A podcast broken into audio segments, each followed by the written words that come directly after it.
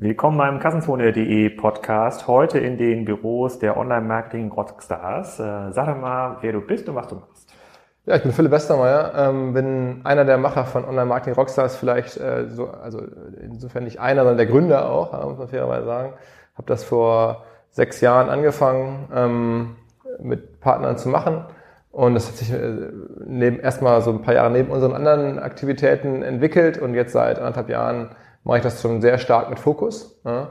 Ähm, meine beiden Partner sind sehr intensiv äh, bei Zalando tätig, nachdem wir unsere Firma an Zalando verkauft haben. Was war das? Metrigo? Metrigo, genau. Das war von Project A finanziert, genau ähm, wie du ja das auch kennst, äh, plus ein, zwei weiteren Business Angels. Ähm, haben wir eine Demand-Side-Plattform äh, auf in diesem ganzen Programmatic Space. Also es fing damals an als Programmatic los, gegen Realtime Advertising hieß es damals noch oder Realtime Bidding am Anfang. Ähm, und da haben wir uns sozusagen positioniert. Wir hatten davor schon was gemacht im Display-Bereich, haben also viele Jahre wirklich Banner-Advertising gemacht. Ähm, und das ist jetzt Teil von Zalando Media Solutions, also dem Vermarkter von Zalando. Ne? Ähnlich wie, wie es in Amazon und eBay auch tun, äh, vermarktet Zalando jetzt auch seine, seine Kontakte, seine Nutzer, seine Reichweiten. Dazu braucht man Technologie und, und, und natürlich Menschen. Und da sind wir jetzt dabei. Sehr cool. Bevor wir jetzt aber darüber nochmal uns im Detail unterhalten, warum das eigentlich Rockstars heißt und was da alles dazugehört, ähm, kommen wir nochmal ganz kurz auf eure Messe zu sprechen. Ihr macht hier die große Online-Marketing Rockstars Konferenz und Expo mhm. im, äh, im März. Wir selber, also wir als äh, Spiker haben uns ja auch entschieden, das ein bisschen mit zu featuren und ähm, ähm dort das Thema E-Commerce mit anzuschieben, weil wir glauben, dass bei so vielen Leuten auch E-Commerce-Leute dabei sein werden und grundsätzlich die Industrie ja so groß und mannigfaltig ist, dass Leute, die sich für ähm, Influencer-Marketing und, äh, und Ad-Tech interessieren, wahrscheinlich ähm, da auch in dem Bereich aktiv sind. Und, und obwohl mein Vermarkter, der Podcast, äh, sich total anstrengt, Werbekunden, Werbekunden zu, äh, äh zu zu liefern, äh, können wir hier nochmal ein paar Verbraucherhinweise zur Messe. Ja, äh, sehr Kannst gerne, du mal ein paar Sachen zur OMR-Messe bitte erzählen? genau, zur OMR Expo oder Messe, die geht zwei Tage diesmal, am 2. und 3. März, äh, hier in Hamburg in der Messe, was in Hamburg optimal ist, weil es halt sehr zentral in der Stadt liegt. Ähm, wir erwarten ungefähr 200 Aussteller. Äh, genau, Spriker ist einer davon. Im Premium-Bereich unterscheiden wir ein bisschen zwischen dem äh, großen Premium-Bereich, wo wirklich größere Stände auch selbst gebaut werden. Da sind dann Google, Facebook, ähm, aber halt auch sehr ambitionierte, erfolgreiche Startups. Ein Spriker ist dabei, Adobe natürlich, unser Hauptpartner ist dabei. Und dann gibt's halt eine, eine, eine weitere Halle, wo wir halt, ähm, sagen wir mal, bewusst versuchen jetzt auf Standbau und diese üblichen Themen zu verzichten und sagen, okay, da sind halt dann nochmal irgendwie 120 Aussteller in einem, äh, in, in, sagen wir mal, einem One-Size-Fits-All-Standsetup. Trotzdem extrem spannend, wer da alles dabei ist. Verschiedenste äh, Partner sind in diesem, äh, in der, in der weiteren Halle halt und, und, präsentieren sich. Das Ganze wird eingerahmt von Masterclasses.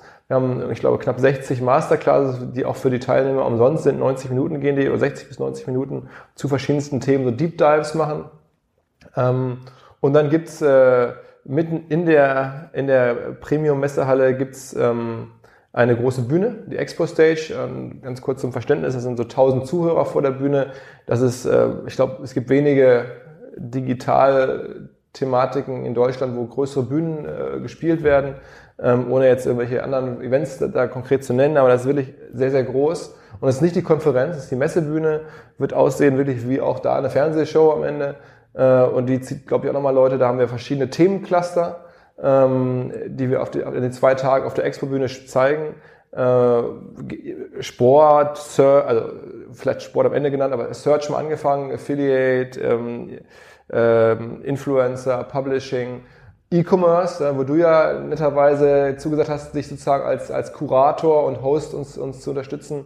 Ähm, äh, genau, wir haben für alle Themen halt jeweils arbeiten wir mit Personen aus den Bereichen, die wir für super spannend halten, wo wir glauben, das sind die richtigen für diese Themen. Wir glauben auch, dass man jetzt in der Größe 25.000 Leute erwarten, wenn nicht mehr alles selber machen kann. Man braucht halt Partner. Du kennst dich mit E-Commerce besser aus als ich.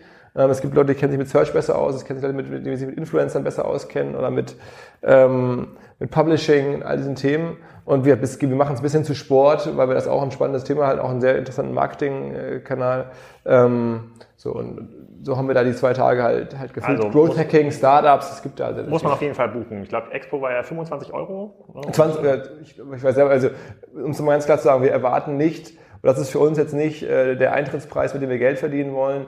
Wir sagen, das Produkt ähm, ist für alle. Das soll, was wir aber machen wollen über die 20 oder 25 Euro ist, wir wollen halt dafür sorgen, dass da jetzt nicht Leute kommen, nur weil es da irgendwie äh, vielleicht Häppchen gibt oder weil es da irgendwie auch abends ein kleines Konzert gibt oder so. Genau, so eine Art, Schutz, so eine Art Schutzgebühr. Genau, genau, ist eine Art Schutzgebühr. Am Ende des Tages. Also da kann man auf jeden Fall hinkommen. Ich habe jetzt mein, mein E-Commerce-Slot mit 90 Minuten habe ich jetzt schon gut ausgefüllt. Der Stefan Schamach will kommen und Jörg Kuttner, der Gründer von Magento und Marc Opel, der äh, Bereichsvorstand von Otto und Tarek ist dabei und Philipp Reitsch von Idealo und noch ein paar andere Highlights und das alles in 90 Minuten. Also da freue ich mich schon total drauf. Ähm, und dann ist auch ein bisschen die Frage, wenn man über Online-Marketing-Rockstars hört, dann verbindet man das zumindest in Deutschland, in der Szene, in der ich unterwegs bin, ja schon sehr stark äh, A mit dir und, und mit der Messe. Aber die Messe ist ja auch erst über die letzten Jahre so entstanden. Das ist ja nur ein Asset, was ihr pflegt und was ihr aus, ausbaut. Und wir haben uns ja hier im Vorfeld immer so immer mal wieder getroffen und dann eher so aus Quatsch festgestellt, dass, oder sagst du ja auch, dass es eigentlich so eine Art Fachverlag, den ihr betreibt. Und heute geht es mal darum, äh, zu überlegen und zu denken, ist das eigentlich das neue Fachverlagsmodell, was ihr hier aufbaut? Und was können eigentlich andere Fachverlage davon, äh, davon lernen? Deswegen möchte ich einmal so ein bisschen durchgehen und überlegen, was für Assets habt ihr denn eigentlich? Ist es die Messe, ist das euer Hauptbusiness oder ist es die Webseite oder sind es die Podcasts oder ist es noch irgendwas, was ich gar nicht kenne? Kannst ja. du mir ein bisschen was darüber erzählen, was ja. du hier den ganzen Tag machst? Ja.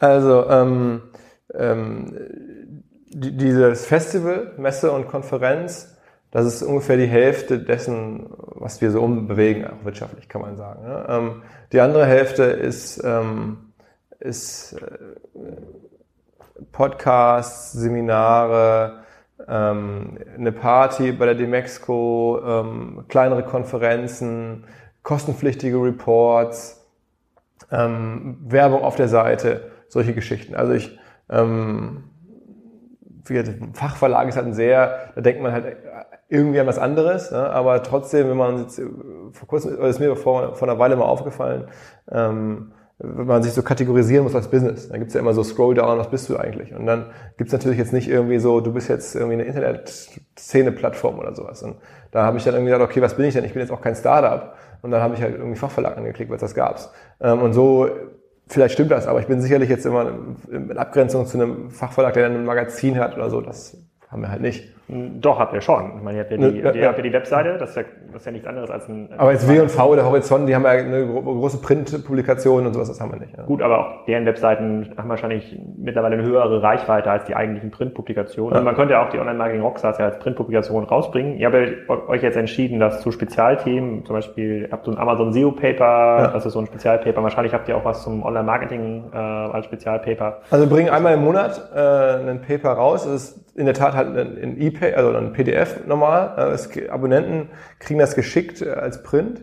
Ähm, aber normalerweise ist Was halt, ist ein Abonnent? Ähm, man kann das, man kann unsere monatlich unser unser kostenpflichtigen Report kann man abonnieren. Der Report. Das ist wie so eine Art Research-Abo. Genau, also wir beschäftigen uns mit, mit, mit Marketing-Themen. Also du hast gerade schon gesagt, Amazon SEO, aber auch Marketing auf Pinterest, Marketing bei Instagram, Marketing oder Facebook. Da gibt es verschiedene Ausgaben zu Advanced Facebook Advertising, normales Facebook Advertising, ähm, Wettbewerbsvergleichstools im Internet. Also sowas, dazu haben wir halt Studien geschrieben, machen jeden Monat eine neue Studie und äh, man kann das halt abonnieren. Okay, und diese, neben diesem äh, Magazin und der, also neben diesem kostenpflichtigen Magazin und der Messe und der Expo selber pflegt ja noch die Webseite, bei denen mhm. ich momentan so 50 Prozent ist so Podcast-Content, bei dem man einen Podcast pusht und 50 Prozent sind ähm, ja Analysen, im Wesentlichen marketingnahe Analysen, äh, immer wieder sehr, sehr spannende Sachen, äh, wie zum Beispiel, wie entwickeln sich diese Black Friday-Seiten, da gab es irgendwie diesen Markenstreit. Also sehr cool. Es gibt ja sehr, sehr wenig Seiten, die diese Art von Content regelmäßig liefern. Es gibt immer mal wieder so Spezialisten, die so über ein Thema mal ein längeres, äh, mal einen längeren aufdeckenden Artikel schreiben. Aber ihr macht das jetzt hier jede Woche. Ähm, wie macht ihr das? Habt ihr eigene Redakteure? Ja, wir haben, wir haben, wir haben drei Redakteure. Ähm, drei Redakteure, genau. Wir haben also drei für die Website und einen äh, für diesen Report. Der hat sozusagen einen Monat Zeit, was zu liefern. Äh, der arbeitet auch meistens mit Partnern und Experten zusammen in diesen jeweiligen Themenbereichen und dann haben wir drei, die die Website machen. Und ich bin auch natürlich auch bei allen Themen mit dabei und schreibe jetzt wenig selber, aber liefere natürlich viel Ideen und Netzwerk und Hinweise und, und so. Also jetzt. Äh Habt ihr dann so richtig einen Redaktionsplan? Bei Kassenzone ist ja so, ich weiß gar nicht, was nächste Woche kommt, aber vielleicht habe ich jetzt ein Interview mit dir, das plane ich natürlich so eine Woche oder zwei Wochen vorher, da weiß ich ungefähr, wir treffen uns und dann kommt was. Aber ähm, habt ihr hier so einen Redaktionsplan, wo ihr eigentlich so auslegen könnt, was kommt nächsten Montag und nächsten Mittwoch auf die Website? Ähm, ja, also so weit im Voraus ist er gar nicht, aber so eine Woche planen wir ungefähr auch schon so, was, was machen wir wann, sonst schaffst du einfach nicht. Ne? Wir haben jetzt ähm, ja, also auch den Anspruch, jeden Tag was zu haben und auch auf einem gewissen Niveau. Und das musst du planen, sonst, sonst, sonst fällst du komplett, also äh, sonst geht's nicht. Und ich war mir jetzt auch ein gewisses Traffic-Niveau erreicht, obwohl wir nur einen Artikel pro Tag machen. Und das heißt, der eine Artikel muss auch dann gut sein ähm, und muss funktionieren und, und, und so getextet sein, wie wir es brauchen in den Headlines, dass er bei Facebook funktioniert und so. Also insofern ähm, ja, da arbeiten wir im Plan. Kannst du ein bisschen was zur Größe eures Fachverlages sagen? Also auch, auch Daten wie, wie viele Leute kommen auf die Webseite. Die Soundcloud-Abrufe, also im Podcast kann man ja ungefähr sehen, da liegt der zwischen 5.000 bis 10.000 ja. Hörer pro Folge mittlerweile mit ja. gutem Wachstum. Ja. Ähm, aber wie sieht es dann auf der Webseite aus? Wie viele Leute arbeiten hier? Ja, also bei der gesamten Firma arbeiten jetzt so 35 Leute. Ähm, das ist natürlich verschiedenste Gewerke, also Redaktion, ähm, dann haben wir sehr viel auch Produktion von den Events. Man darf sich da nicht das unterschätzen. Also es gibt immer noch Leute, die mich ansprechen und sagen, Mensch, Philipp, hier, gute, gute Arbeit. Äh, bei der, bei der Konferenz nach dem Motto, das hätte ich jetzt so am Wochenende zusammengeklöppelt. Oder habe ich, also boah, hast du dich aber angestrengt so. Die Wahrheit ist ja, ich habe mich zwar auch angestrengt, aber trotzdem haben da noch dann irgendwie sich viele, viele mehr Leute angestrengt. Es geht das alles halt einfach nicht auf der, auf der Dimension. Und wir haben jetzt also einen, der macht das Marketing, Sales natürlich, Eventproduktion, haben wir verschiedene Leute, äh, Redakteure. Wir haben eine Kollegin, die macht nur unsere ganzen digitalen Geschichten, also Websites zu den verschiedenen Teilevents in verschiedenen Teilbereichen. Wir haben mittlerweile eine englischsprachige Website unter martinrockstars.com, um halt auch international ein bisschen zu werben. Funktioniert das? Ähm, wir fangen es gerade an, aber die Idee ist, dass halt insbesondere bei Facebook, also über guten Content, und dann bei Facebook ähm, das zu targeten auf, auf die Zielländer, also jetzt Skandinavien und, und Holland um, und so. Um, um dann die Messe größer zu machen oder äh, mit anderen Werbeformate irgendwie auszu, auszurollen? Ähm, Im Wesentlichen geht es um die Messe und Konferenz. Ja. Okay, also darauf, darauf äh, sozusagen weist dann halt, weist dann halt vieles hin. Und ist das vom, vom grundsätzlich so, die Fachverlage, die in der Vergangenheit entstanden sind, also wir hatten uns auch mal drüber unterhalten, ich glaube, der bekannteste Wirtschaftsfachverlag in, in Deutschland war lange Zeit der äh, Verlag Norman Rentrop aus Bonn, der ja hunderte von diesen Zettelsammlungen irgendwie vertrieben hat und auch immer noch vertreibt und immer noch sehr, sehr ähm, erfolgreich ist. wir sagen immer zum Spaß, das ist so der Oliver Samba der 80er Jahre. ähm, der war ja auch nicht unumstritten. Früher, heute ist das ein bisschen was anderes. Er sponsert ja auch BBTV aus eigener Tasche. Ähm, da war es, damals war das ein extrem profitables Business deshalb, weil man es geschafft hat. Also, was war der Hintergrund vom Fachverlag? Man hat irgendwelche Nischenthemen identifiziert, wie beim Norman Remford Verlag der Personaler, der Betriebsrat, der Controller und hat dem dann jede Woche, jeden Monat Content liefert in, in Form einer Zettelsammlung damals. Heute ist es auch natürlich online basiert. Und weil man halt diese Abonnenten sehr fest hatte, konnte man ähm, auf dieser Basis, ah, haben die Geld bezahlt dafür, was bei euch ja gar nicht mehr der Fall ist. Die Leute zahlen ja kein Geld dafür, euren Content zu konsumieren. Aber die hatten Geld von den Abonnenten bekommen, plus Geld von Werbetreibenden, die dann in diesen einzelnen Formaten dann auch nochmal ähm, Geld bezahlt haben. Plus, sie hatten für jede Nische, 50 Nischen, noch Formate wie äh, Best Practice Clubs, irgendwelche Workshops, irgendwelche Runden, die auch alle ähm, sehr, sehr hochwertig gestaltet waren. Das, das kommt ja aus Zeiten, bei denen, heute gibt es noch so ein bisschen mit dem Managerforum, Euroforum, wo man mal 1000 Euro für so einen Tagesworkshop verlangen konnte mit 20 Leuten. Ich glaube, dieser Markt stirbt so langsam aus. Ähm, aber damals war das ja so. Ist das auch so ein super profitables Business, was ihr betreibt? Nee, ähm, leider nicht. Also wir, wir haben es halt irgendwie auch, ähm, sag mal, du kommst, glaube ich, heutzutage kaum an die Stelle, wo wir sind, wenn du von, irgendwie von Profit oder der Profithoffnung groß machst weil, ähm, oder der, der, der Grund, warum wir da jetzt sind, wo wir sind, ist, weil wir die ersten Jahre davon halt auch gar nicht selber leben mussten und wollten, sondern weil wir halt irgendwie andere Geschäfte gemacht haben, hauptsächlich. Und so konnte sich das ein bisschen entwickeln und jetzt haben wir die Möglichkeit, oder haben wir da über die, haben wir in Ruhe und ohne Druck halt diese Marke aufbauen können. Äh, das war natürlich ein Schlüssel. Ähm, das muss man erstmal ein paar Jahre durchhalten können. Das ergab sich halt durch Zufall bei uns, war auch nicht so geplant. Und jetzt haben wir natürlich äh, die Wahl, ein bisschen Geld damit zu verdienen. Ja, das ginge. Oder halt zu sagen, ähm, äh, wir investieren das in die Firma, in das Produkt und, und, stellen halt Leute ein oder leisten uns halt prominentere Speaker oder, oder, oder irgendwelche Highlights. Und man muss sagen, dass wir aktuell eher das, das, das äh, Zweite machen und sagen, wir investieren in, in, in, in Leute, in, in, in Content am Ende. Ne? Nur der Content, äh, drei Redakteure, auch das, die verdienen am Ende, ähm, haben die kein direktes Erlösmodell. Diese Redakteure schreiben für uns jeden Tag oder arbeiten jeden Tag hier. Ähm, wir bezahlen die, glaube ich, sehr fair. Aber ähm, es gibt auf unserer Seite manchmal monatelang keine Anzeigen. Aber wir sagen, wenn da jemand wirbt, dann zu einem gewissen Preis, sonst machen wir es nicht. Ähm, und auch schon gar nicht irgendwie TKP-basiert oder so, das gibt's nicht, sondern da muss man halt irgendwie eine Festbuchung machen. Und wenn das jemand nicht machen möchte, dann verkaufen wir halt keine. Ähm, aber trotzdem habe ich ja die Redaktionskosten. Ne? Und das möchte ich mir halt leisten. Und das zahlt, glaube ich, in die Marke ein und langfristig in die Events und in die, die Geschichten, die wir da machen. Okay, also der klassische Plattformansatz. Ihr wollt jetzt eine ausreichende Reichweite erzeugen, um damit es als Plattform gilt. Als Inf ihr seid ja quasi Influencer in diesem Markt, Ja. in dem ihr seid, sondern als in, ein institutioneller Influencer, Absolut. würde ich sagen. Und dann kann man solche Formate wie Messe, die Expo und äh, Subformate entsprechend. Ah, da, da, da ist genau. Also da heißt es ein bisschen von Jeff Bezos lernen, äh, heißt Siegen lernen. Also der hat ja noch viel mehr Druck, irgendwie Ergebnisse zu machen, macht es trotzdem nicht. Ähm, wir haben gar keinen Druck, Ergebnisse zu machen und, und machen es auch nicht. Ähm, äh, ob wir es jetzt könnten, äh, vielleicht könnten wir es irgendwo, aber ähm, We- Weiß nicht, also Amazon macht schon sehr, sehr viel Cash, aber sie investieren halt 100% alles in ihre Infrastruktur. also ich meine, es war jetzt natürlich äh, acht Schubladen zu hoch gegriffen, aber zu zeigen. Ja, aber gut, das, diese Plattformökonomie ist ja natürlich massiv durch Google und Amazon geprägt. Ja, Insofern ist das ja auch erstmal nachvollziehbar. Ähm, woher kommt der Name? Ja, eine gute Frage. Oder danke, dass du es fragst, weil immer noch viele Leute glauben, wir wären so die mega eingebildeten Typen, die denken, wir wären jetzt Online-Marketing-Rockstars und würden uns selber so bezeichnen. Ähm, die Wahrheit ist, äh, Ein Effekt, den auch derjenige kennt, der seinen Twitter-Namen mit super. genau, genau, du bist ja der Supergraf, äh, genau, also insofern, du sitzt im selben Boot. Wir haben das mal gemacht, ähm, aus der Idee heraus, dass wir dachten, oder dass ich das Wort in so Digitalzirkeln schon seit Jahren immer, irgendwie gibt es ja auch für Entwickler, kennst du einen Entwickler, äh, Rockstar, so ein richtiger, der verschiedene ähm, Umfelder beherrscht im Softwarebereich. Ähm, und dann bei uns war es auch schon so ein geflügeltes Wort, das habe ich nicht erfunden. So kennst du nicht so einen, Online-Marketing-Experten, jemand, der so ein richtiger Rockstar, da auch so ein bisschen gemeint als jemand, der verschiedene Kanäle beherrscht, der, der sehr agil und aggressiv Marketing machen kann. Und ich weiß noch genau, ganz genau, ich weiß gar nicht, warum ich diesen einen Moment so klar erinnere. Da hat mich hier ein, ein, ein Kumpel, der Christian Leibold von, von eVenture, der Venture Capital Geber ist, irgendwie mit meinem Lunch ge- angehauen und gesagt, irgendwie, Mensch Philipp, hier, du kennst ja eine Menge Leute in der Branche. Ich suche hier gerade für eine Portfoliofirma so einen, so einen, so einen, so einen Marketing-Star, so einen, so einen richtigen Rockstar, der die Firma nach vorne bringt. Und ähm, da hat er das wieder gesagt und das Wort wird, kommt häufiger vor und da weiß ich noch, hat es bei mir Klick gemacht und ich suchte außerdem zeitgleich gerade einen Namen für unseren ersten, allerersten Event ähm, und da habe ich gesagt, komm, nimmst du doch das, in der Hoffnung zu, klar zu machen, dass die Leute, die da sprechen, irgendwie Rockstars sind. Wann, wann war das erst? Das war 2011. Ja.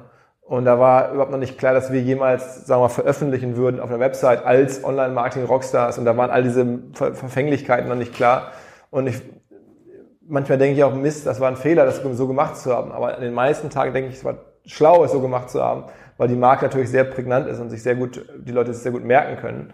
Ähm, aber das ist natürlich irgendwo auch irritierend. ja. Und, und eigentlich sind wir bewusst nicht so, dass wir so, so mega laut sein wollen. Also so, so, so, so ein bisschen so. das notebooksbilliger.de Problem. Ja, ja, Da ja. wirst du auch keine Waschmaschine kaufen. Also so die, die, wenn du jetzt sagst Fachverlage, ich gucke mich ja auch um in der Welt, was gibt's für geile andere, äh, ja wirklich, ich glaube ich, Fachverlage oder, oder, oder Digitalplattformen im Know-how-Bereich, die ich cool finde, die haben halt irgendwie manchmal ganz andere Namen.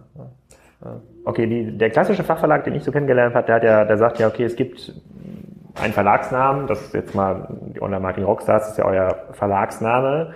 Ihr bringt aber Magazine, Spezialmagazine, Formate raus. Das könnte man auch, könnte auch Webseite sein. Das muss jetzt kein Printmagazin sein und sagt dann, hier gibt's das, äh, hier gibt's tatsächlich das Marketing Rockstars Magazin, hier gibt's noch das Commerce äh, Rockstars, da steht alles drin zum Thema Commerce und Shopsysteme und irgendwelche Big Data Tools, die man irgendwie braucht und Refactoring. Und dann gibt's vielleicht noch einen, ein Techstars, äh, Tech Rockstars äh, äh, Magazin. Ähm, ist das für euch nicht auch naheliegend? Also könnte man es nicht, könnte man nicht machen oder ist das zu anstrengend, diese einzelnen Formate zu managen? Also man könnte es wahrscheinlich schon machen, aber ich glaube, das würde bei uns sehr viel Fokus wegnehmen und ähm, wir haben immer schon wieder auch ein bisschen experimentiert mit Sachen so rechts und links und ich glaube, was wir jetzt machen wollen, ist ähm, dieses Festival total nach vorne zu stellen. Das ist, glaube ich, eine relativ einmalige Chance, ähm, ein, ein, ein Event in der Größenordnung zu haben, den Netzwerk. Das heißt auch schon Festival bei euch? Also genau. Es ist, es ist gar keine Messe wie die Demexco-Messe, sondern es ist das Rockstars Festival. Genau, genau. Und da Messe dann, und Konferenz. Genau, ganz genau. Ähm, und das äh, sozusagen auch international attraktiv zu gestalten, sodass Leute aus, aus den umliegenden europäischen Ländern zumindest mal dazukommen. Das ist eine ganz große Chance. Mit wie vielen internationalen Besuchern rechnet ihr? Ähm, so so 6.000 würde ich mal sagen jetzt im März, ja. Das ist relativ also schon um 20 Prozent. Ja, ja, ja. ja, ja. Ähm, und ähm, da kannst du, muss man ehrlicherweise sagen, auch relativ wenig jetzt so nebenher machen. Es sei denn, du willst wirklich dann äh, sehr viel Geld investieren, dann brauchst du auch nochmal ganz andere Leute, die dann nur, sich nur darum kümmern. Ähm, unser Team ist dazu darauf zugeschnitten, jetzt sozusagen im Online-Marketing in diesem Bereich was zu machen. Und ich glaube, dass da ähm, noch viel möglich ist. Also da gibt's da nicht so viel. Okay, dann, dann würde ich mal andersrum rangehen. Ihr versucht ja dann mit den Rockstars mh, ja, legitimer Nachfolger der Web eigentlich ein bisschen zu werden oder auch vom, vom Web Summit, ähm, auch wenn das noch ein bisschen anderer Fokus ist, zu lernen. Die sind ja sehr große Konferenzformate. Ähm, haben die dann wiederum äh, klassische Content-Formate, also ein Podcast oder ein Blog, was sie betreiben? Oder gab es da nur die Messe, die die aufgebaut haben? Also ähm, bei Le Web habe ich es nicht ganz genau verfolgt, aber ich weiß, dass die, die im Wesentlichen auf die Konferenz waren. Ähm, und beim Web Summit, die haben auch einen Blog, aber der ist jetzt nicht sehr äh, aktiv, nicht so wie unser jetzt, nicht sehr, sehr Newsletter oder sehr so journalistisch, sondern er ist mehr so, wir berichten über unsere Aktivitäten. Ähm, aber ich würde halt sagen, klar gibt's die und, und wir sind irgendwo in dem ähnlichen Space, es geht um digital, es geht um ein bisschen eine andere Art der Darreichung und des, der Inszenierung als, als, als so die anderen. Ich, aber sagen wir mal, das ist maximal eine Hälfte dessen, wo ich uns sehen würde. Und die andere Hälfte dessen, was ich halt spannend finde, ist, ist zum Beispiel im, im Modebereich gibt es eine Firma, die heißt BOF, Business of Fashion, BOF. Ja, das ist ein, äh, finde ich, eine, eine, total spannende Plattform rund um äh, wo man dann sehr viel lernen kann. Die, die sind gar nicht groß im Eventbereich, sondern die sind eher groß im Content-Bereich, im, äh, haben eine Jobbörse, all die Sachen, die wir auch machen. Und das äh, funktioniert dort. Ähm, es gibt hier in den USA von, von dem Scott Galloway, der Anfang des Jahres bei uns war, eine Firma, dessen Firma heißt L2, also oder L2, also zwei L, wahrscheinlich, ich weiß gar nicht warum, weil, weil Galloway auch mit zwei L geschrieben wird oder so. Ähm, und der hat ja, auch. Oder weil die Domain frei war. Oder weil ich, genau. Und der hat auch, die Domain ist glaube ich l2inc.com. Ähm, und der verkauft halt auch verschiedene Seminare und, und macht halt einfach sehr, sehr hochwertigen Content zu Themen, die noch wenige andere so besetzen und auch besetzen können, wie er das kann. Ähm, und das inspiriert mich mindestens genauso wie jetzt Okay, aber dann, dann ist ja ein bisschen die Frage, was macht denn eigentlich so, wenn man, lassen wir mal als Arbeitsthese, das Festival steigt so im, im Mittelpunkt und der Rest, was heißt der Rest, aber die anderen Medien und die anderen Aktivitäten sind dazu eigentlich da, um Traffic auch auf die Messe dann raufzuziehen und ähm, das gut verrechenbar zu machen. Ähm, was macht eigentlich eine Messe oder so ein Festival erfolgreich? Also unsere Idee oder unser Ansporn zu sagen, komm, wir engagieren uns hier, wir sagen, geben auch Geld für einen großen Stand aus und machen, helfen euch das Programm zu machen, ist ja, dass wir glauben, dass eine Messe im Digitalbereich, anders als früher diese ganzen Industriemessen, den Auftrag hat, die Leute zu entertainen. Das ist irgendwie Leute, Leute müssen gerne hinkommen. Und ich hatte mal bei meinem Next Code Zusammenfassung ich mal geschrieben, ja, da sind halt alle irgendwie aus dieser ganzen Szene oder ein großer Teil, aber keiner ist gerne da. Keiner, also A gibt es in Köln keine Zimmer. Wir buchen jetzt schon Zimmer für 2018, weil 2017 sind wir jetzt schon in Düsseldorf, ohne Witz. Und ähm, da überlegen wir uns natürlich, ähm, wie, wie kann man das so ein bisschen ändern, weil wir müssen ja ähm, dieses ganze Einladungsmanagement machen. Also wir müssen die Leute begeistern, kommt zu uns an den Spriker-Stand, da gibt es irgendwie coolen Content, äh, da können wir mal Termine machen und sowieso müsst ihr doch die ganzen anderen Leute besuchen. Unsere Erwartung ist eigentlich von, einem, von der Konferenz, dass sie, oder auch von der Messe, dass die Messe das macht. Also dass die, Messe, dass die Leute gerne da hinkommen und dann nebenbei noch an unseren Stand kommen, aber nicht deswegen äh, dahin kommen. Ähm, und sicherlich die, die Nextcom haben mit dem ähnlichen Anspruch gestartet. Also da früher war es ja noch die OMD, aber ähm, kann man das irgendwie halten? Also was macht eine gute, eine gute Messe, ein gutes Festival eigentlich aus? Sind es irgendwie die Top-Speaker oder ist es irgendwie die richtigen Leute, die da sind? Also es ist natürlich ein Portfolio von Sachen, glaube ich, die man, also mein, ich bin ja auch Self, Self-Learner, also ich habe es ja jetzt irgendwo gelernt oder habe jetzt jahrelang bei irgendeiner Messe gearbeitet oder so. Aber ich glaube, am Ende muss man sich halt selber fragen, was würde mich da jetzt hinziehen? Und ich bin jetzt ja auch günstigerweise bei uns irgendwo ein Stück weit Zielgruppe, ne? Und war das schon immer. Und habe dann mich gefragt, was gefällt mir da jetzt eigentlich oder worauf habe ich jetzt Bock und worauf habe ich keinen Bock? Und ähm, danach versuche ich das auszurichten. Das sind natürlich ein Stück weit die Speaker, dass du Leute siehst, die du sonst noch nicht siehst oder mal irgendwie da Leute hörst, die du vielleicht gar nicht auf, auf, auf dem Radar hattest.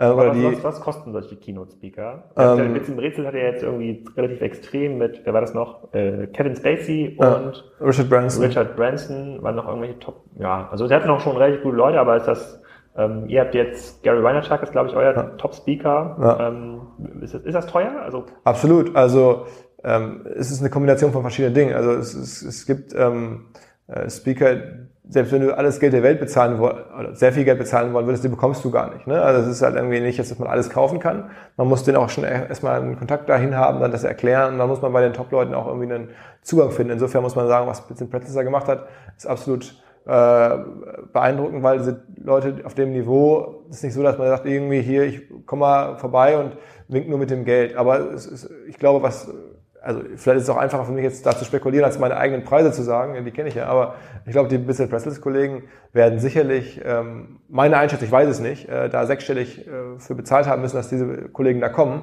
Ich glaube, für 50.000 Euro kommt kein Richard Branson. Ähm, oder der alte andere Alternativfall ist es vielleicht so gewesen. Das ist auch ein guter Titel für den äh, Podcast. Für 50.000 Euro kommt kein Richard Branson. ja, ja, ja. Aber äh, es sei denn, du kannst ihm irgendwas Besonderes bieten und vielleicht hat er, hat er sich dann auch locken lassen im Oktoberfest oder sowas.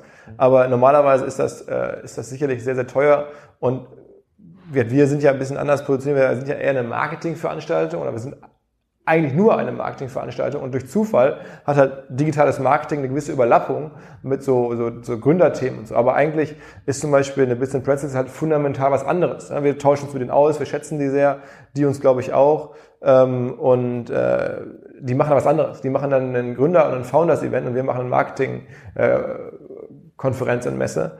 Ähm, und das, ist, das gleiche gilt halt für, für fürs Web Summit auch. Die haben da, kommen, kommen aus der Founders-Ecke aus, die machen da äh, irgendwelche Payment-Themen, alles Mögliche, was bei uns jetzt nicht so im Fokus steht. Ja. Ähm, Fintech oder so. Wir haben jetzt, wir sind jetzt keine Fintech-Veranstaltung oder da findet Fintech eigentlich gar nicht statt, muss man ehrlicherweise sagen. Weil es ist halt kein, kein Kern-Marketing-Thema. Und deswegen sind unsere Speaker üblicherweise ähm, auch nochmal anders bepreist. Aber klar, auch ein Gary Vaynerchuk Kommt hat, nicht für lau. Kommt nicht für 20.000 Euro, ne. Ja, ah, okay, ja. Gut, aber dann, dann noch mal ein bisschen zurück zu dem, also wo geht da so ein bisschen die Reise hin und was macht ein, ein gutes, ein gutes Festival aus? Also das eine ist ja, ihr müsst die äh, Aussteller irgendwie bei Laune halten, dass sie sagen, ja, hat sich gelohnt. Wir als Aussteller haben ja eine Opportunitätskostensicht und sagen, was kostet uns quasi das ganze Ding und äh, runtergebrochen dann auf einen einzelnen Termin. Was kommt dann am Ende des Tages dabei raus an Deals und äh, wie viele gute Termine kommen dabei raus und wie entertained sind eigentlich die Gäste, äh, die, wir, die wir da haben. Auf der anderen Seite hat der aber auch die, sind die Aussteller ja nur die eine Seite der Medaille. Ihr wollt ja 25.000 Leute hin, ja. hinbekommen. Das ähm, schafft ihr sicherlich auch. Da mache ich mir ja gar nicht so eine große Gedanken, aber die müssen ja auch entertained. Absolut. Äh, das ist auch übrigens, glaube ich, das, was uns, oder was ich mittlerweile, glaube ich, klar sagen kann, was uns besonders macht, ist, dass wir halt auch mit den Künstlern, ne, bei uns äh, ein Deichkind, Udo Lindenberg, Jan Delay, ähm, all diese Leute, die, oder Bo, ähm, all diese Leute, hier hängen sie alle an der Wand, die bei uns ähm, regelmäßig in letzter Zeit. Was machen die da? Sprechen die auch? Oder äh, nee, die machen, die sorgen halt für Rahmenunterhaltung. Aber äh, weil ich, am Ende habe ich ja gerade gesagt, was, was würde ich jetzt geil finden? Ich finde es ja auch viel geiler, wenn ich jetzt irgendwie zu einem Event komme. Da treffe ich Leute, die ich kenne, da geht es um Themen, die mich interessieren und trotzdem riecht es auch noch ein bisschen nach Popcorn und dann tauchen da irgendwelche Musiker oder, oder Unterhalter auf, die ich cool finde.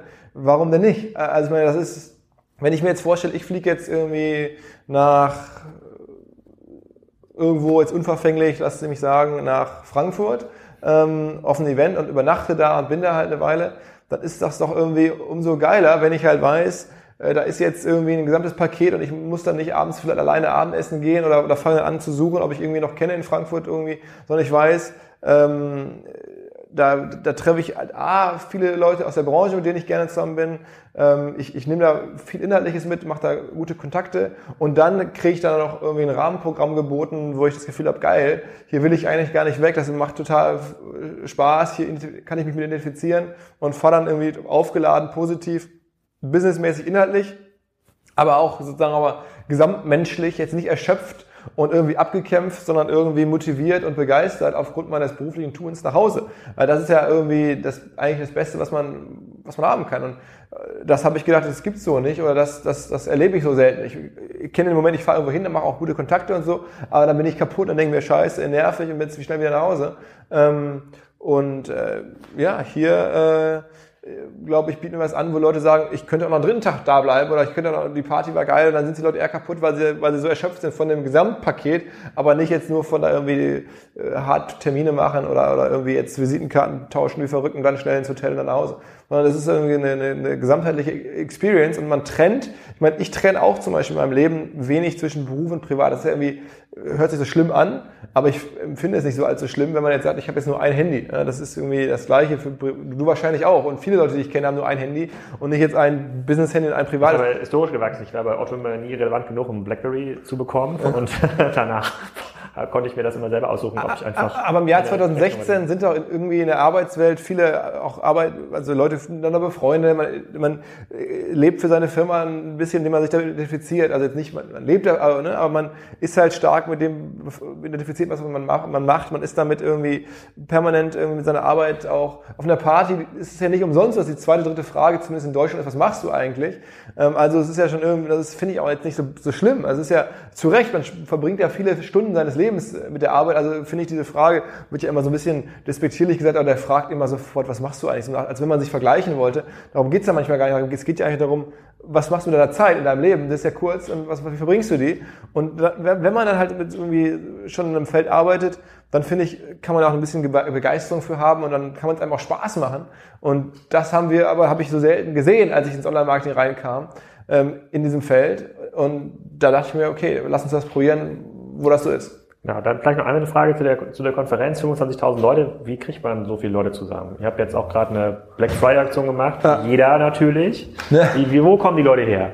Ähm, also ich glaube, weil wir so sind, wie wir sind, ziehen wir, also, also A ist Marketing ja kein kleines Thema, ist ja ein echt ein großes Thema. Sehr, sehr viele Menschen haben sich, beschäftigen sich mit Marketingthemen und heutzutage mehr denn je. Wir leben ja in einer Zeit heutzutage, die wertvollsten und wichtigsten Firmen der Welt sind Google und Facebook. Am Ende Online-Marketing-Firmen. Mit nichts anderem verdienen die Geld als mit Online-Marketing. Das zeigt ja, wie dieses Zeitalter ist ja, man könnte fast sagen, das Zeitalter ist Online-Marketing. Nur alle Menschen gucken von vorne auf Google drauf oder von vorne auf Facebook und verstehen gar nicht, dass das Geschäftsmodell reines Online-Marketing ist. So, also was ich sagen will, ist, die Zeiten sind schon mal gut für uns. Wir haben sehr viel Rückenwind aus den Märkten, weil halt das so und dann haben wir dieses Markenthema und wollen selber was Besonderes sein und was, glaube ich, viele andere Veranstaltungen machen, ist, sie haben halt einen Veranstaltungsnamen und bieten halt spezialisiert zu einem Thema Content an. Das ist auch okay, es ist ja vollkommen legitim, aber es zieht halt immer eine gewisse Zielgruppe, die ist relativ klein, die lässt sich dann von den Themen überzeugen, da fahre ich hin. Und ich glaube, was wir halt versuchen, ist, wir versuchen eine Marke zu sein, ähm, wo halt auch Leute sagen, ist mir jetzt eigentlich gar nicht so ganz wichtig, ob es jetzt darum geht oder darum geht. Was die machen, ist immer gut, ist immer spannend, ist immer wichtig und ist immer vor allem lustig und unterhaltsam. Da komme ich hin. Und das hilft uns halt Leute aus dem Mittelstand, aus der zweiten Reihe zu ziehen. Ne? Ich meine, hier in Hamburg verhält es dir leichter, dass jetzt die Kollegen von Otto oder von Gruner oder von Bayersdorf oder, von, oder Unilever von den Hamburg ansässigen Superstar-Firmen, dass die kommen, die sind da, ähm, die sind offen, die sind auch schon meistens sehr progressiv. Das ist gar nicht so, so schwierig als Veranstalter. Aber, dass du jetzt sagst, ich, hier kommen auch Leute, die steigen in Würzburg, in Essen im Ruhrgebiet, wo ich geboren bin, oder in, in Braunschweig oder irgendwo ins Taxi und dann in ins Flugzeug und dann in die Bahn oder was auch immer und kommen hierher für die es Aufwand ist, für die irgendwie, die irgendwie erstmal darauf stoßen müssen, die sagen, okay, komm, ich, ich reise an, ich mache eine Übernachtung und alles. Die kommen halt, weil wir mehr bieten. Äh, weil wir eine Marke sind, weil wir unterteilen, weil, weil all das machen, was ich gerade beschrieben habe. Und wobei, das, wobei das, das, das geht ja nur für die Leute, die das schon mal erlebt haben und kennengelernt haben. Jetzt wollt ihr ja nochmal 10.000 Dollar draufwerfen auf die letzte Jahre. Ich meine, die sehen ja das Jahr über auch, was wir tun. Die lesen ja unsere Artikel, die sehen ja, wie wir da in die Tiefe gehen, was wir da auch versuchen, einen Unterschied zu machen. Und ich glaube, die spüren die Marke bestenfalls auch übers Netz, über den Podcast, über vielleicht meine Leidenschaft, meine Gäste. Ähm, und über unsere, die waren schon auf der Demexco-Party, die wir machen. Wir machen ja abends in Köln am ersten Messeabend eine Party. Da kann man uns irgendwie spüren und erleben. Und so ziehen wir auch über das Jahr natürlich viele ähm, Leute in, ich hoffe, positiv gesagt, unseren Bann und die sagen, das ist toll. Und dann natürlich, will ich auch gar nicht verheimlichen, haben wir diese Marke, greifen damit tief in das Hinterland der deutschen Wirtschaft rein, also auch ne, so, so, so Marken, die wir jetzt gar nicht kennen, aber die trotzdem spannende Marketingbudgets haben und spannende Marketing-Sachen machen, ähm, die erreichen wir. Ähm, und wir müssen natürlich auch uns selber mittlerweile fragen, wie machen wir Marketing? Ne? Logischerweise, jetzt Freitag war halt Black Friday und ich glaube, jeder im Jahr 2016, der im Marketing einigermaßen verfolgt, was Sache ist, der weiß, dass es ein Marketing-Schlachtfest ist oder Marketing-Heyday, ähm, haben wir uns alle auch gefragt, was machen wir? Dachten wir, okay, wir sind mal ganz vorsichtig, wir verschenken mal 250 äh, Messetickets und dann waren halt innerhalb von, ich glaube, sechs, sieben Minuten, als wir die Mail rausgeschickt haben, 250 Messetickets weg. Da dachte ich schon. Wie, wie viele Mail-Empfänger habt ihr in eurem Newsletter? Ähm, in dem großen, den wir da gemacht haben, ich glaube so 40.000 oder was. Ähm, und das war sofort weggeatmet. Und dann dachten wir, scheiße, das ist ja eigentlich schon unfair, weil der, der Newsletter-Versand geht halt so schrittweise. Das heißt, es kriegen nicht alle 40.000 oder was, den, kriegen das sofort auf Schlag, ähm, sondern es geht so etappenweise, immer so ein paar Minuten. Das heißt, in dem Moment, wo die Tickets schon ausverkauft waren, die ersten 250, hatten andere das, die E-Mail noch gar nicht zugestellt bekommen. Äh, und das, ehrlicherweise hatten wir gedacht, wir war unsere erste Black Friday Aktion äh, zum ersten Mal und dachten wir, gut, 250 Expo-Tickets, das wird jetzt in vielleicht zwei Stunden dauern, dann sind die weg und so, ist ja auch alles okay. Und dann waren halt nach sechs, sieben Minuten waren die weg. Und als wir dann dachten, okay, jetzt schaffen wir eine Menge Verärgerung, weil Leute die Mail bekommen und sagen, ist ja schon ausverkauft, wollt ihr mich verarschen, ähm, haben wir dann gesagt, okay, wir machen weiter auf. Und ähm, das Ticketing wieder, also die Freitickets wieder runter, wieder, wieder hochgesetzt. Und dann hatten wir tatsächlich dann im Zeitraum von, ich glaube, 90 Minuten zweieinhalbtausend Tickets weg äh, für die für die Expo. Und da, da ist, wird uns selber erstmal bewusst, was für ein Riesenhebel das ist und du wenn du das ganze Jahr an Plattformeffekten arbeitest und daran arbeitest, eine Plattform aufzubauen, dann siehst du ja nicht jeden Tag in Anwendung, wie die Plattform funktioniert. Aber wenn du sowas dann machst und dann kriegst du so einen dermaßen krassen Hammer zurück und es kommen halt, äh, die Tickets werden da weggerissen und es kommen Facebook-Kommentare wie verrückt, dann merkst du, okay, es könnte sich wirklich lohnen, diese Plattform aufzubauen, weil da spürt man sie dann mal punktuell. Ähm, und ich hoffe, im März wird man es auch sehen dann echt live, was dann an, an Leuten hier sind. Und die Newsletter-Abonnenten, das sind Leute, die euren Content abonniert haben oder habt ihr mal irgendwo Unterschiedlich. Quellen aufgebaut? Unterschiedlich, genau. Die, die auf unseren Veranstaltungen schon mal waren, die unsere Newsletter abonniert haben, die unsere Podcasts hören, sich da irgendwo eingetragen haben. Also, oh, da müssen wir denen ja auch mal das E-Commerce-Programm zusenden. Das ist ja jetzt absolut, ja, absolut. Bald fertig, das hat ja auch nochmal. Also wir werden, wir machen gerne einen großen Artikel, weil ich meine, was du da auf der E-Commerce-Slot äh, gerade angekündigt hast, ist ja, das hast du so, so. Ich hoffe, die anderen Kuratoren machen das auch ja. mindestens genauso. Ja, ich, genauso ich, also ich glaube, da, da werden wir einige sehr starke Slots ja. sehen. Ich möchte auch diese, diese Influencerin, die ihr letztes Mal hier interviewt habt, äh, äh mal sehen. Nova die, die, die, gesagt hat, dass es ja, schon unangenehm ist, so viel Geld zu verdienen. bekommen. Ja. ja, das ist ja auch, diesen Titel, das wollte sie, glaube ich, nicht als Titel haben im Podcast. so ist das nun mal hier im Marketingbereich. Da sind die spannenden Aussagen nach vorne, nach vorne gestellt. Hier, bevor hier unsere Zeit abläuft, wir müssen noch mal ganz kurz äh, versuchen, hier ein paar, paar, paar Learnings zu generieren, ja, auch für die, gerne. für die, äh, für die äh, Fachexperten unter unseren Zuhörern.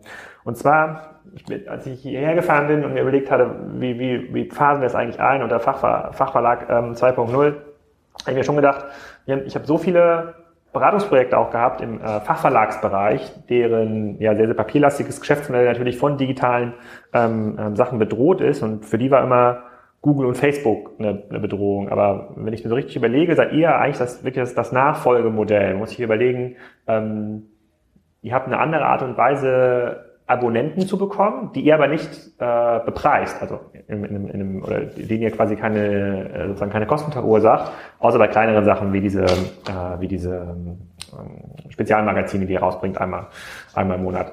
Könnte denn jemand, der jetzt zuhört und so einen Fachverlag betreibt und jetzt vielleicht nicht das Online-Marketing-Thema als Schwerpunkt hat, sondern das Thema Personalwesen zum Beispiel oder, oder Rechtsanwälte ist ja auch mal so ein, äh, so ein Thema, wo es eine sehr, sehr große, große Fachverlagsszene gibt. Könntet ihr das denn eins zu eins nehmen und übersetzen und sagen, dann mache ich jetzt hier die, äh, die Online-Jura-Rockstars und auch eine Messe und Konferenz. Das, geht das so einfach? Also ich glaube, Rockstars oder viele ist natürlich jetzt auch, weil wir eine sehr junge Branche sind, ne? dass, dass der normale Mensch bei uns im, im, im Bereich ist irgendwie zwischen 25 und, und weiß nicht, 45 oder sowas. Das ist unsere Kernzielgruppe. Da kannst du natürlich anders auftreten, als wenn, äh, als wenn es äh, etwas ältere Branche ist. Und im Jura-Bereich ist mit 25 kaum einer am Start. Sind die meisten ja noch irgendwie in der, in der Uni oder in irgendwelchen äh, Staatsexamen oder sonst was. Ähm, also insofern, das geht sicherlich so einfach nicht. Aber ich glaube, was halt schon geht, ähm, ist Content zu produzieren. Und ich meine, die Frage ist ja, was kommt nach äh, den ganzen äh, Facebook-Clickbait-Geschichten? Ja? Also, dass man jetzt irgendwie bei Facebook günstig Content verteilen kann, ist ja, ist ja nichts Neues. Das Neue ist jetzt bei uns halt nur, dass man das auch mit Fachcontent machen kann und nicht mehr nur mit irgendwie so total mega klickheischenden äh, Geschichten, sondern wir versuchen halt Fachcontent so aufzubereiten, dass er trotzdem noch tief ist und trotzdem noch akzeptiert wird, aber, aber auch sich vernünftig sagen wir, verkauft wird und promoted wird, sodass er irgendwie eine Reichweite aufbaut. Ja, ihr macht das auch gut. Ich klicke auch immer auf eure Überschriften. ja, und, und ich, ich, glaube, das könnte man im, im, im Jura-Bereich, würde ich sagen, auch machen. Ähm, nicht ganz so mit denselben Stilmitteln, aber wenn du sagst, irgendwie ähm, total spannend, wie die, oder total spannend, das wäre ein bisschen sehr generisch formuliert, aber ähm, dieser Strafverteidiger äh, gewinnt dieses Jahr den dritten Prozess aufgrund seiner Fachkenntnisse im Bereich X. Da bin ich mir ziemlich sicher, würden viele so angehende Anwälte oder, oder Anwälte sagen, okay, warum, was hat er da richtig gemacht, dieser Strafverteidiger oder so, oder, oder ähm, dieser M&A-Anwalt ist der, der Dealmaker des Jahres oder, der, oder macht regelmäßig alle großen Deals in Deutschland, Porträt. Äh, bin ich mir ganz sicher, dass das irgendwie äh, Leute lesen wollen würden, gerade in der Anwaltsszene, die ja auch nach, nach Vorbildern suchen, nach Inspiration suchen. Und äh, nach Motivation ihren, ihren Kram dazu machen jeden Tag. Ja, und das, das, das habe ich mir auch überlegt. Also ich hatte nicht nur das Anwaltsthema, sondern auch Controlling und Co. Und dann ist immer in diesen, in diesen Beratungsprojekten, dann äh, kommt man ja dann immer noch mal eine Stufe tiefer und überlegt sich, was bedeutet denn das? Muss ich jetzt jemanden dafür einstellen? Habe ich die entsprechende Reichweite schon? Kann ich meine Abonnenten dafür, ähm, ähm, dafür verhaften und kann ich das irgendwie werden? Und dann ähm, fällt mir über das ein, was der Florian Hannemann sagt. Er sagt dann immer, na ja, wenn ich jetzt hier ein neues Business aufbaue, also neue Plattform, dann suche ich mir lieber einen äh, in einer Online-Plattform suche ich mir lieber jemanden von der Uni, der gut Mathe kann, den kann ich irgendwie ein bisschen Marketing beibringen, als jemanden, der 20 Jahre lang bei ähm, Unilever gearbeitet hat, dort Marketing-Experte war, für den ist das viel schwerer, diesen ökonometrischen Teil äh, zu lernen. Und so sehe ich es in dieser Jura-Plattform nämlich auch, bleiben wir mal als Beispiel. Ich glaube, es ist viel einfacher, dass ihr eine Art Jura-Fachverlag aufbaut, weil diese ganzen Dinge, die du beschreibst, das ist halt, das ist 90% Marketing, das ist 90% wie verkaufe ich, wie stelle ich Content da. Nur 10% ist tatsächlich Fachexpertise, also überhaupt herauszufinden, dass der Typ, der die ganzen Prozesse gewonnen hat, dass das relevant war und das irgendwie einzuordnen. So wie da heute die ganzen Online-Business entstehen. Also warum kann alte Firmen disruptiert werden? Und da habe ich noch nicht so ein richtig einen, äh, Gleichgewicht gefunden, wo ich sage, okay, guckt euch meine Wester mal an und hier macht auch mal so eine, eine coole Konferenz, weil ähm, diese Assets, die so ein klassischer Fachverlag hat oder auch so klassische, klassische Content-Lieferanten sind in dieser aus dieser Vermarktungssicht, die für euch natürlich extrem relevant ist, ähm, äh, gar nicht so relevant. Also hat die, er hat die gar nicht, hat dieses Know-how. Ja, absolut. Und, und auch, ich glaube, das Know-how ist ein Punkt, äh, das, sagen wir mal, es gibt ja, ich, ich weiß jetzt gar nicht, wie, die, wie diese Legal-Fachverlage, die gibt's ja, juristische Fachverlage gibt's ja äh, eine Menge schon. Ähm, aber ich bin mir sicher, dass die Redakteure... Aber keiner, der solche coolen Titel hat, wie du diese gerade beschrieben hast. Äh, genau. Das wird sogar ich lesen. Ja, ja, aber warum, warum machen die das nicht? Ich glaube, A, die Leute ähm, haben es nicht so, es wird auch, das sind Redakteure erstmal. Die haben jetzt nicht das ganze Geschäftsmodell sofort im Blick und fragen sich, okay, was muss ich tun, um halt irgendwie hier Sign-ups zu bekommen und so.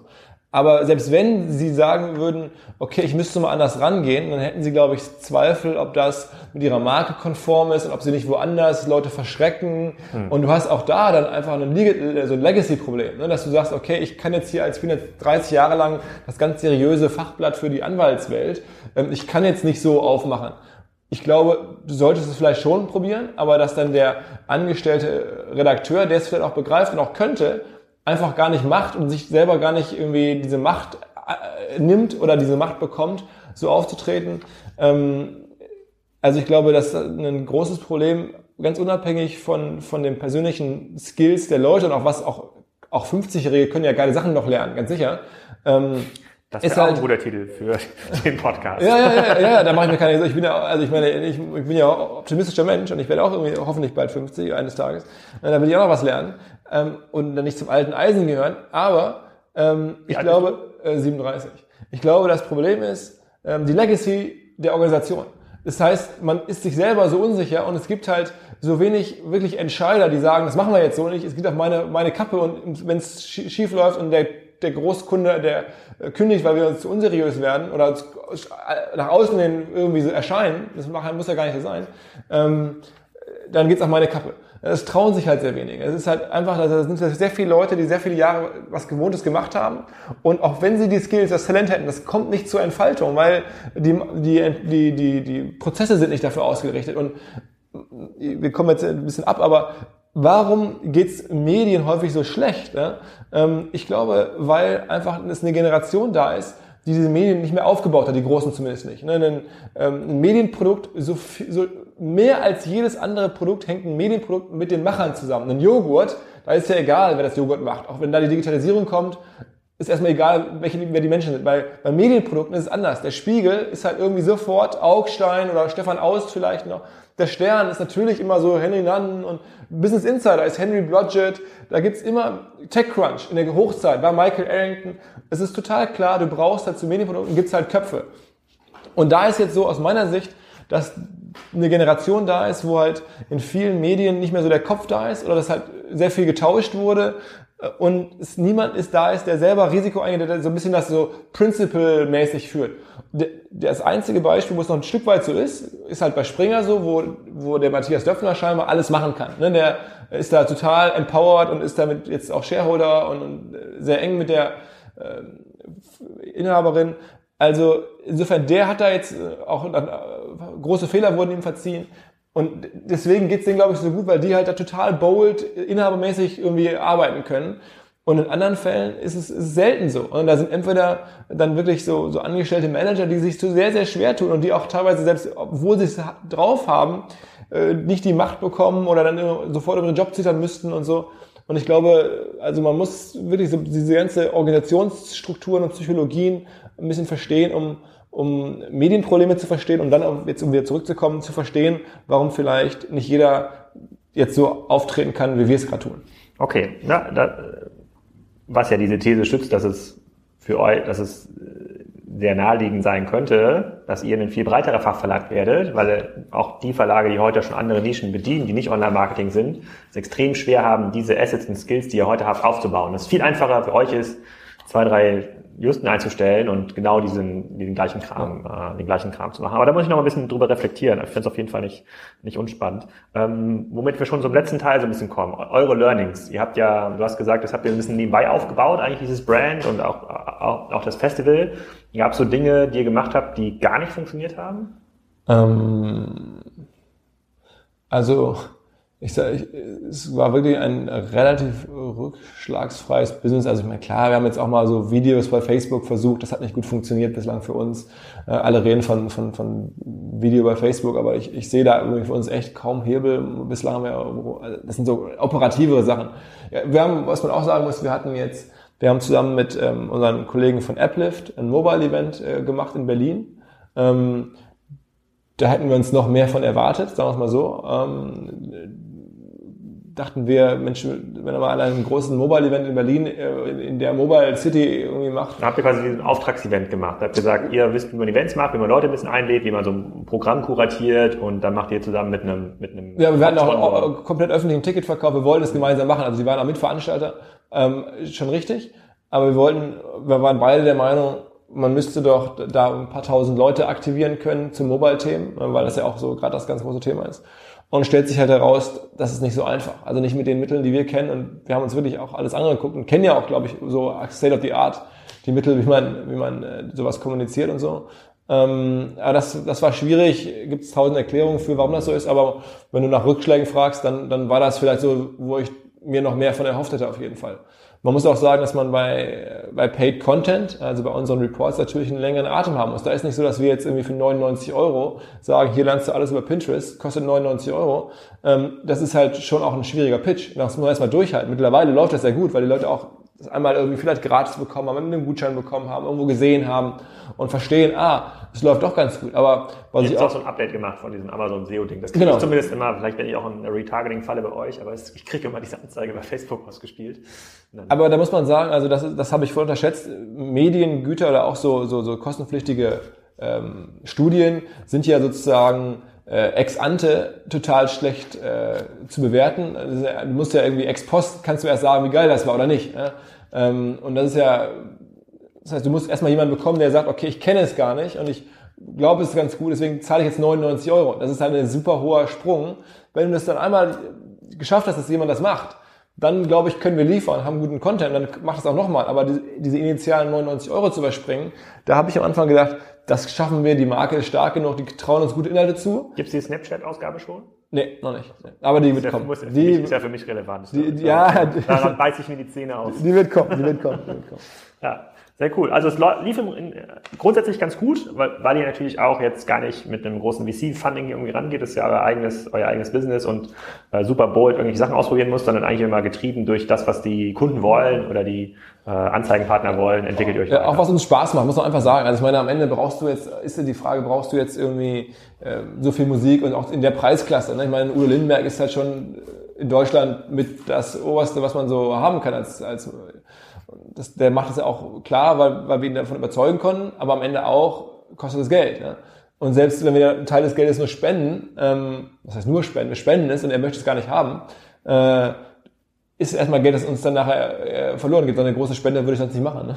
Ähm, also insofern, äh, das ist, ja, da, da, da haben wir uns zu entschieden, sowas aufzubauen, ähm, weil es uns Bock macht, weil ich da gerne auch selber das dann erleben wollte. Weil es irgendwie, weil ich denke, es ist halt so irgendwie Bucketlist, das mal sowas gesehen zu haben, mal sowas aufgebaut zu haben. Und gar nicht so, weil ich jetzt denke, geil, ich habe jetzt mehr Cash auf dem Konto. Äh, wozu auch? Das bringt ja eh nichts, weißt du doch auch. Also das Thema möchte ich hier ausblenden. Dass, 0, 0%. Äh, ich sehe mal, ich habe so einen Geldmarkt das stimmt, Das stimmt, Geld macht nicht ab einem gewissen Niveau, ist das egal, das stimmt. Aber übrigens noch eine letzte Bemerkung, weil du sagst irgendwie kein VC und so. Hier die, die Kollegen, die ich gerade nannte, Business of Fashion. Also all die, deine Hörer, die aus dem Fashion-Bereich kommen, die werden das vielleicht kennen. Das ist so die große Plattform, wo sich alle über Fashion informieren online. Die haben jetzt irgendwie Index, also einen reputierten. Ich dachte, das ist die Textilwirtschaft. ja, die Textilwirtschaft ist, glaube ich, ähm, in Deutschland ist es das. Ähm, aber das Business of Fashion ist das, glaube ich, das internationale Pendant. Das ist natürlich viel jünger. Die Textilwirtschaft ist, glaube ich, viel, viel älter, tiefer verwurzelt. Ähm, aber so das digitale Pendant. Nach meiner Beobachtung, ich bin jetzt kein Fashion-Experte. Ja. Und aber die haben, ich wollte es nur erwähnen, ich weiß nicht, wie das gekommen ist, ich kenne die auch nicht, aber ich habe halt äh, gesehen, dass da halt ein großer VC eingestiegen ist.